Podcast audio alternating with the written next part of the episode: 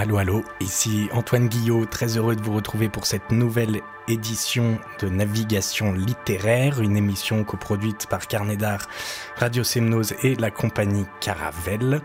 Pour le générique de cette émission, nous retrouvons toujours The Blaze Territory, et ce mois-ci, dans l'émission, nous nous attardons sur la génération des années 80 décimée par le sida. Pour ça, je me vole mes propres mots pour un texte d'un texte qui m'est cher. Il vit. Il est maintenant trop tard. Il est trop tard, mais je suis étonnamment serein. Je suis là et attends, comme j'attendrai le bus en fumant une cigarette. J'attends. Je serai alors celui que j'ai toujours voulu être, un anonyme, je veux être un anonyme. Je ne peux plus rien devenir si ce n'est un anonyme. Être un anonyme parmi les hommes, un de ceux qui ne sont rien parmi le rien, qui assument pleinement la condition d'homme de naître et de mourir poussière, de jouer avec le feu et le vent qui le ravivent pendant quelques années vainement, afin de redevenir absent à cette humanité qui n'est qu'amas de sciure encollée. Je veux disparaître. Disparaître disparaître et devenir celui que je n'ai jamais pu être. Je veux disparaître et devenir moi ou ne jamais revenir. Je voudrais que la vie que j'ai vécue ne soit qu'illusion. J'espère que la mort que je rejoins ne sera que fantasme, trop surréaliste pour n'être que fiction, idéal rêverie, illusion perdue, imaginaire atrophié, peut-être mythique mirage. Dis-moi que ce n'est pas une utopie, et laisse-moi tranquille maintenant. On ne peut plus. J'ai tout tué. Laisse-moi, je ne te mérite pas. Tu me l'avais donné, ton cœur, tu te souviens?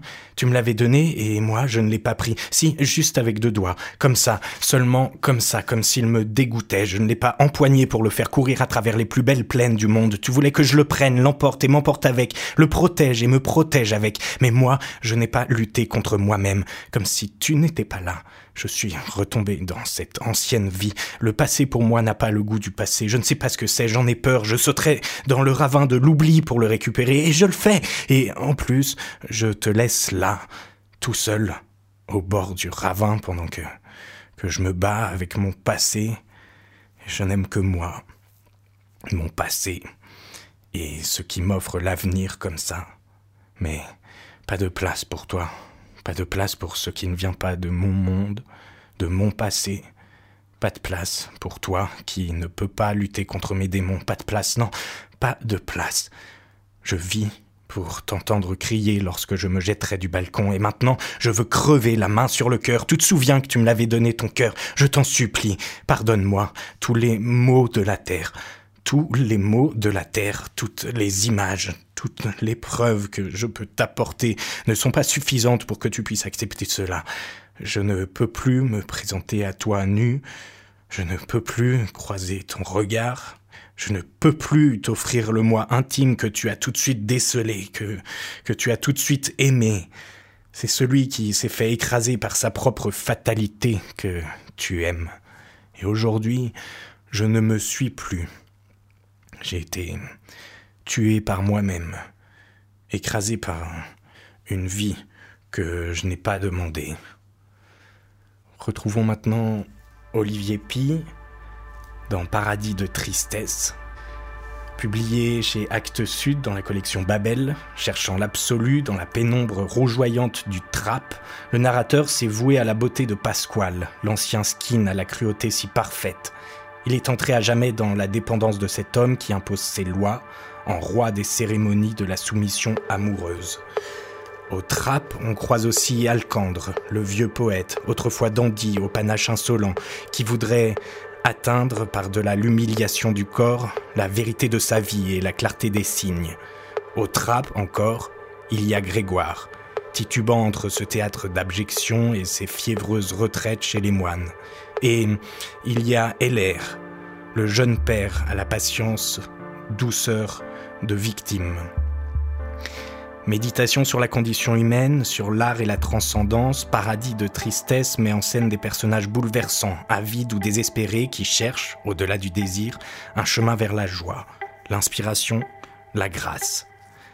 Auteur, metteur en scène et comédien, Olivier Pi est le directeur du Festival d'Avignon. Il a publié de nombreuses pièces de théâtre chez Actes Sud Papier, Paradis de tristesse, Actes Sud, 2002, et son premier roman. Retour. Le trap désert. L'éternelle chanson sereine, sa puissance déchue. I've got the power n'est plus qu'un simple hymne démodé. Nostalgique sérénade des heures de son règne. D'autres bordels se sont ouverts dès que la peur de la maladie a quitté ses oripeaux paniques. La chanson sempiternelle écœure autant qu'elle a exalté. C'est ainsi que, d'une saison l'autre, les chansons ruinent nos espoirs d'immortalité, nous écrasent de leur légèreté perdue, et, dans leur miroir sans compassion se reflète cette chose qu'aucune philosophie n'a réussi à dire, le crâne sous le masque de l'enfant. Le trappe n'avait pas attendu d'être déserté pour ressembler à un tombeau, mais la morbidité y avait les couleurs de la fête. Le vin bu, il n'y a plus que ce recueillement inquiet. Grégoire et Alcandre disparus, je n'espérais pas retrouver cette nef d'amitié douce où nous nous sentions invincibles. J'apprends la peur. Les transis qui m'entourent me rappellent exagérément que j'appartiens à leur caste tragique. Si j'ai échappé à la mort, c'est probablement que chaque génération a besoin de ses témoins, à moins que ce ne soit le don de parler de moi-même à la troisième personne qui ait retenu l'épée fatale.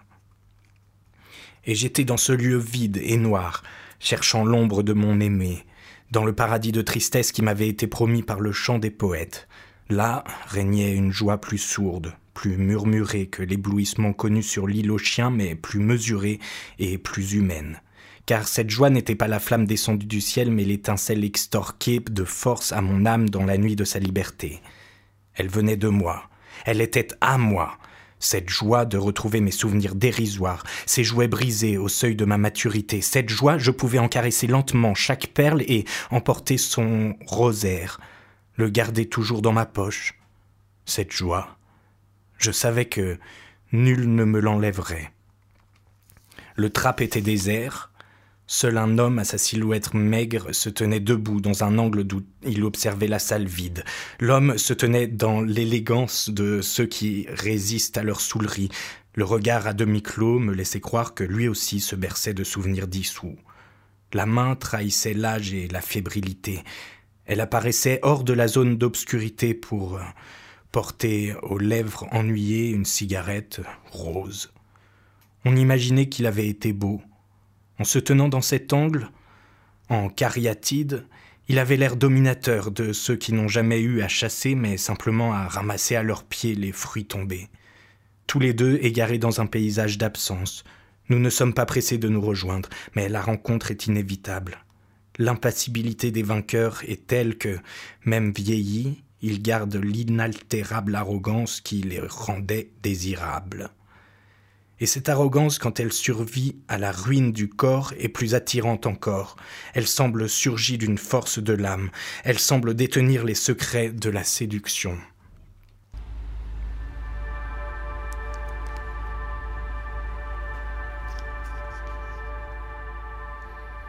C'était un extrait de Paradis de tristesse, Olivier Pi, dans la collection Babel d'Actes Sud Papier. En réponse à Olivier Pi, nous convoquons maintenant Cyril Collard, Les Nuits Fauves. Cyril Collard, né en 1957, est emporté par le sida en 1993. Il a tiré des Nuits Fauves, paru chez J'ai en 91, un film dans lequel toute une génération de jeunes s'est reconnue. Les Nuits Fauves, c'est l'histoire d'un homme. Cet homme, il a 30 ans, il aime les garçons et les corps anonymes qui s'emparent de lui dans les rites des Nuits Fauves. Il aime les filles de passage et Laura. Il est séropositif. Lâcheté ou panique, il ne le lui a pas dit. Il l'a peut-être contaminée. Elle a 17 ans et l'aime jusqu'à la folie, usant de tout pour ne pas le perdre. Ils se désirent et se détruisent dans un rythme scandé par les lumières de la ville. Avant de retrouver Cyril Collard, nous, écoutons Edith Piaf. Non, je ne regrette rien.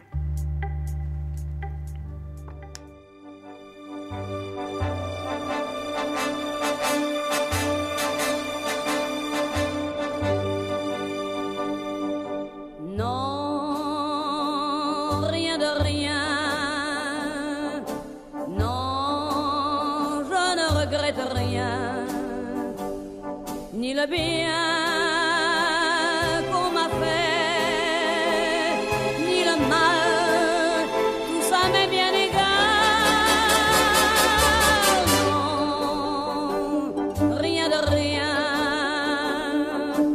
Non, je ne regrette rien. C'est payé.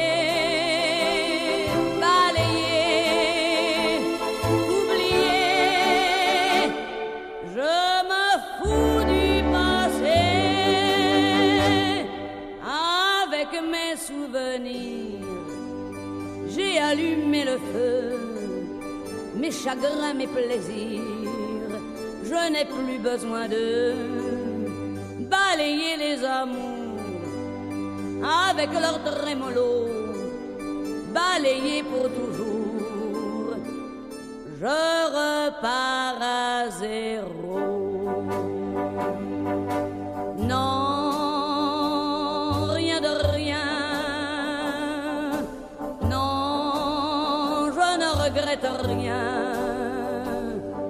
Bien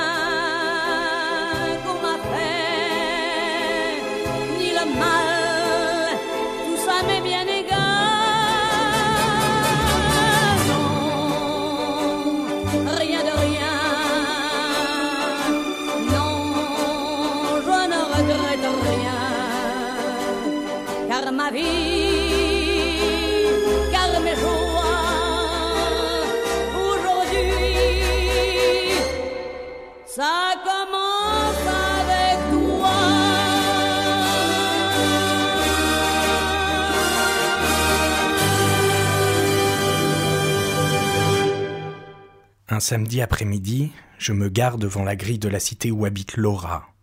Je l'attends. Je la vois avancer vers moi en tenant ses deux chiens en lest. Le whisky n'est déjà plus un bébé. Il est plus grand que Maurice. J'embrasse Laura sur la joue et je dis T'as meilleure mine que la dernière fois où je t'ai vue. Elle me répond Ça va super bien maintenant. On roule sur l'autoroute de l'Ouest. Je m'arrête chez mes parents pour prendre du courrier. Je dis à Laura de rester dans la voiture. Elle insiste pour venir avec moi. Je vois le regard de ma mère sur elle et j'ai des mots d'une lâcheté incroyable. Je suis venu avec la folle. Ma mère dit Qu'est-ce qu'elle fait là, celle-là? Je lui en veux d'avoir prononcé cette phrase, mais je me tais. Mon père est un peu à l'écart, apparemment indifférent. Laura le regarde avec euh, de la tendresse voilée. Je prends mon courrier et nous partons. J'emmène Laura dans un relais château près de Rambouillet. Mercedes et BMW sur le parking. Patrons adultères avec leur secrétaire dans la salle à manger. Des yeux étonnés se posent sur nous. Sur Laura surtout. Avec sa mini-jupe, elle a l'air de sortir de l'école. Comme quand je l'ai connue. Nous nous couchons dans un lit très haut à montant de cuivre. Laura est sur moi. Je la pénètre. Je ferme les yeux. Je les rouvre sur le plafond en partie masqué par ses cheveux longs. Je lui dis à l'oreille C'est trop bon. Puis d'autres mots plus obscènes, et elle jouit, sans retenir ses cris. Le lendemain, nous nous promenons dans le parc, autour de la pièce d'eau. Laura dit Tu sais, un jour je changerai de vie. Je vais gagner de l'argent, je quitterai Paris, j'aurai une maison à la campagne et d'autres whisky. Je les entraînerai pour les courses de traîneau. J'espère que ce jour-là, je ne serai pas seul. Maurice tombe dans les douves. Il nage sans savoir où aller, la panique dans ses yeux. Je trouve un endroit où quelques prises sur le mur me permettent de descendre jusqu'à l'eau et de le repêcher. Nous quittons le château. Laura me caresse pendant que je conduis. Nous nous engageons dans un chemin forestier. Nous faisons l'amour longtemps, dans la voiture, contre un arbre, sur le sol moussu. Je m'arrête pour prendre de l'essence. Nous allons ensemble dans les toilettes de la station-service. Nous entrons dans la même cabine et nous faisons encore l'amour. Laura me dit qu'elle n'en peut plus, que son sexe lui fait mal. Je jouis presque à regret dans ma main. J'aurais voulu que ça dure encore mille ans. On se sépare devant la grille de la cité. Je suis toujours esclave des mêmes nuits, mais j'ai rarement l'énergie nécessaire pour descendre dans les entrailles de la ville. J'allume le Minitel, je fixe des rendez-vous à des hommes qui mentent sur eux-mêmes, mais je me moque qu'ils soient laids ou vieux du moment qu'ils satisfont mes vices. Un type habillé de cuir, petit et trapu, la quarantaine, m'attend devant un café de l'avenue Ledru-Rollin. On monte chez lui. Il m'offre un verre de whisky. Je le trouve plutôt sympathique. On va dans sa chambre. Il ouvre une grande malle d'osier remplie de gadgets en cuir et en latex qu'il étale sur le lit. Je dis Il y en a pour plusieurs briques. Le Rollin me fait essayer quelques-uns de ses joujoux, puis il me dit Tu veux que je te suspende? Il déplie un harnais de cuir, je passe mes jambes et mes bras dedans, il me fait monter sur un tabouret, accroche les suspensions du harnais à deux pitons plantés dans le mur du couloir, je dis J'espère que ça tient. Il enlève le tabouret. Je suis suspendu. J'ai l'impression de me ramollir peu à peu. Le Rollin veut me raser les poils du pubis et des aisselles. Des vagues de chaleur partent de mes pieds et montent jusqu'à mon crâne. J'ai envie de vomir. Je commence à avoir des étoiles blanches et je lui demande de me décrocher avant que je ne tombe dans les pommes. Je reste un bon moment étendu sur le lit, incapable de bouger. Il me dit que c'est toujours comme ça la première fois, parce que les sangles du harnais bloquent la circulation du sang dans les artères fémorales. Il dit T'inquiète pas, je suis médecin. On va dans le parking souterrain de l'immeuble. Je m'allonge dans la poussière et les taches d'huile et de cambouis. Le Rollin est debout, au-dessus de moi. Il pisse. Les médecins m'ont conseillé d'aller à la clinique des peupliers pour faire brûler mes boutons mauves au laser à l'argon. J'attends mon tour. Je vais aux toilettes et je lis les inscriptions sur le mur. J'aime bien les infirmières qui portent un string ou un body sous leur blouse. Elles me font bander comme un taureau, alors je viens ici me branler et j'éjacule comme un cheval. Et juste en dessous est marqué où sont les taches Le dermatologue m'injecte de l'anesthésique sous la peau, autour des boutons. Il chausse des lunettes vertes qui protégeront ses yeux du rayon laser. Il m'entend une paire. Il appuie sur une pédale. Le pinceau du laser brûle mes chairs avec des crépitements secs, presque métalliques. C'est un robot qu'on opère.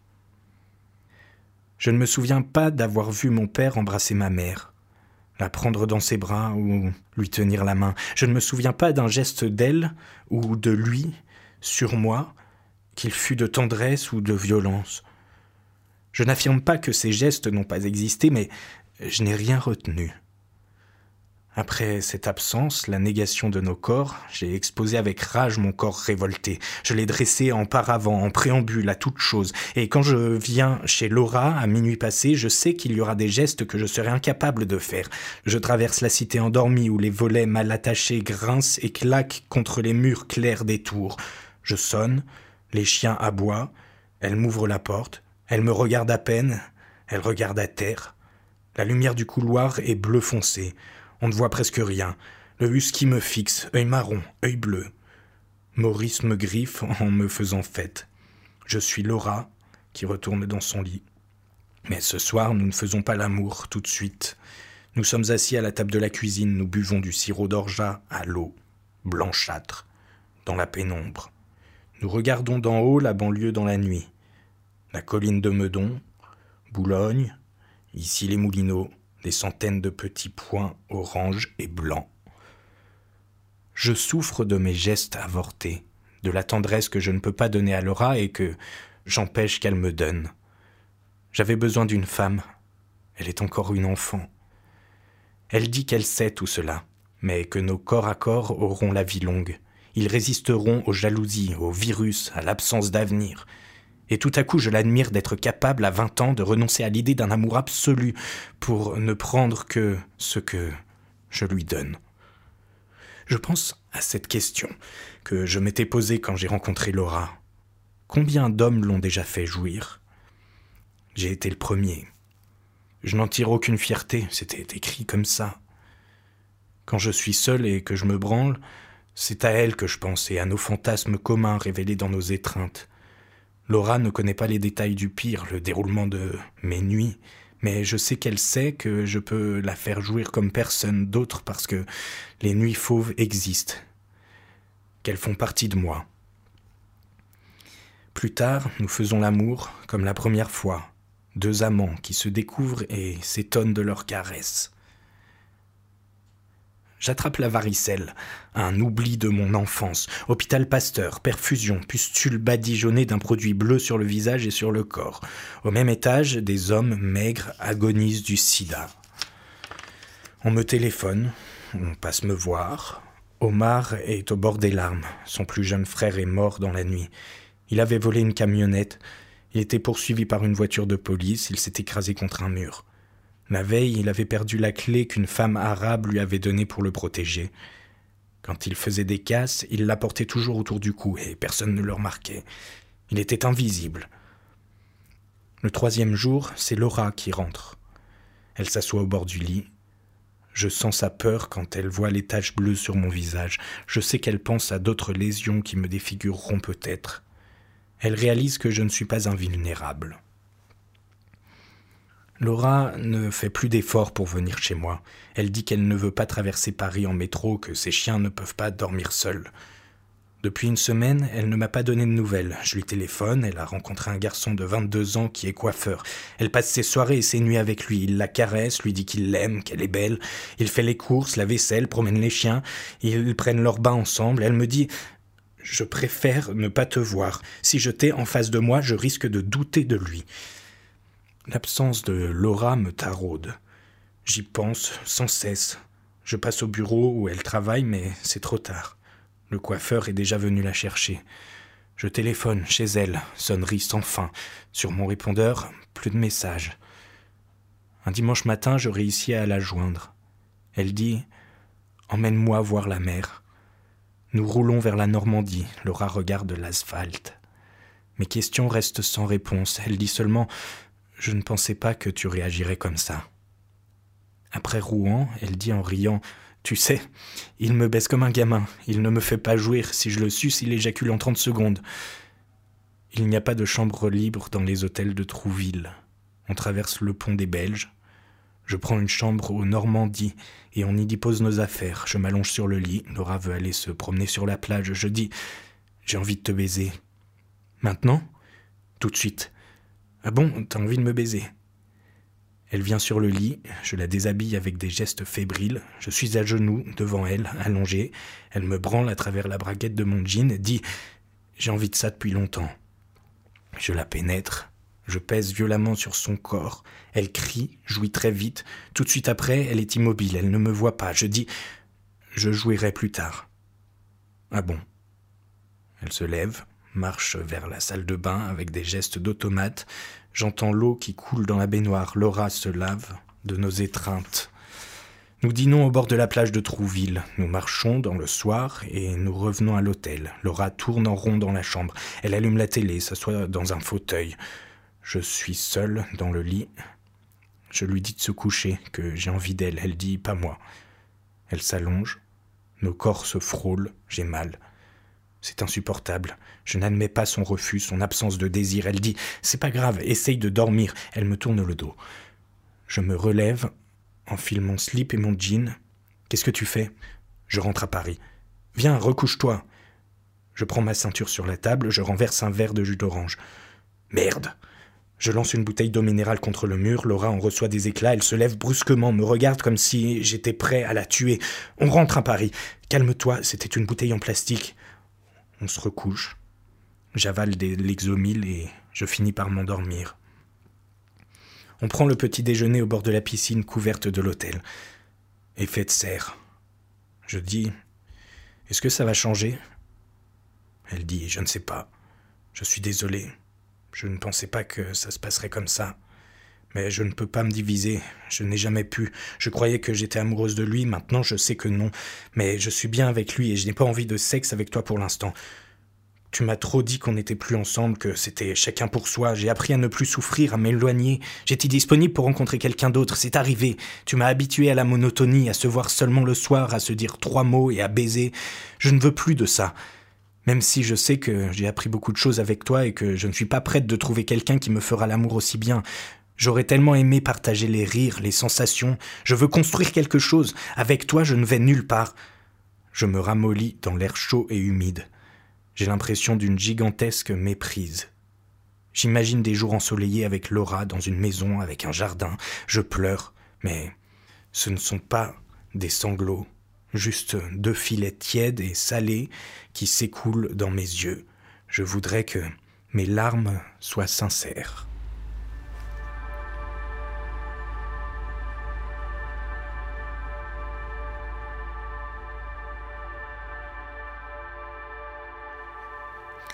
C'était un extrait des Nuits fauves de Cyril Collard, publié dans les éditions J'ai lu. Cette émission a été réalisée par Fabrice Henriot, coproduite par Carnet d'Art, la compagnie Caravelle et Radio Semnose, à la production Christina D'Agostin, la technique Hervé Dufournet. Je serai heureux de vous retrouver le mois prochain pour une nouvelle édition des Navigations littéraires.